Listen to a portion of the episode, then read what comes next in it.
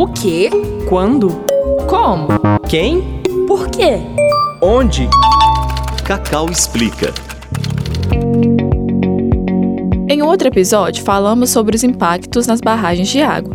E agora, o professor de Geologia do UniBH, Geraldo Magela, nos conta como as barragens de minério podem ser afetadas com as chuvas e quais os abalos gerados nas barragens que podem anunciar seu rompimento.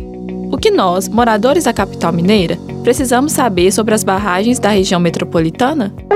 Cacau pergunta, Cacau explica.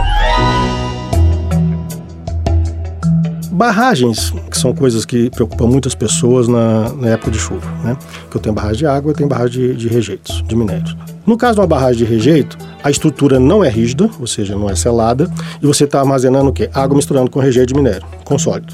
Toda chuva que cair no entorno dessa barragem vai para dentro dela.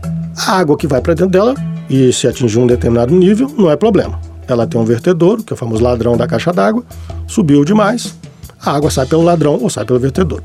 Nenhum problema.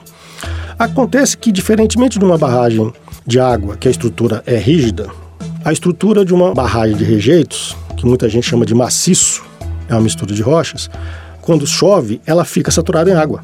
O que significa que, se eu não tiver uma drenagem muito bem feita na estrutura da barragem, desse corpo da barragem, essa água pode sim desestabilizar a estrutura. Numa obra de uma barragem de rejeito, isso já é previsto. Eu tenho a drenagem que é feita na superfície, ou seja, toda a água que cai sobre a estrutura da barragem é levada para uma drenagem superficial e retirada o mais rápido possível da barragem. E aquela quantidade de água que entra na, na, estrutura da barragem, ela é medida por pesômetros, que na verdade são fusos que são feitos na estrutura da barragem. Então você tem como controlar. Se você está com um volume de água maior entrando do que saindo, você pode ter água na estrutura da barragem, ela pode vir a ficar instável.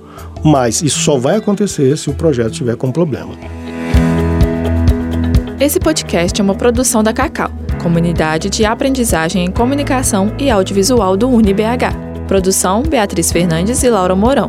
Trabalhos técnicos: Júnior Nikini. Cacau pergunta, Cacau explica.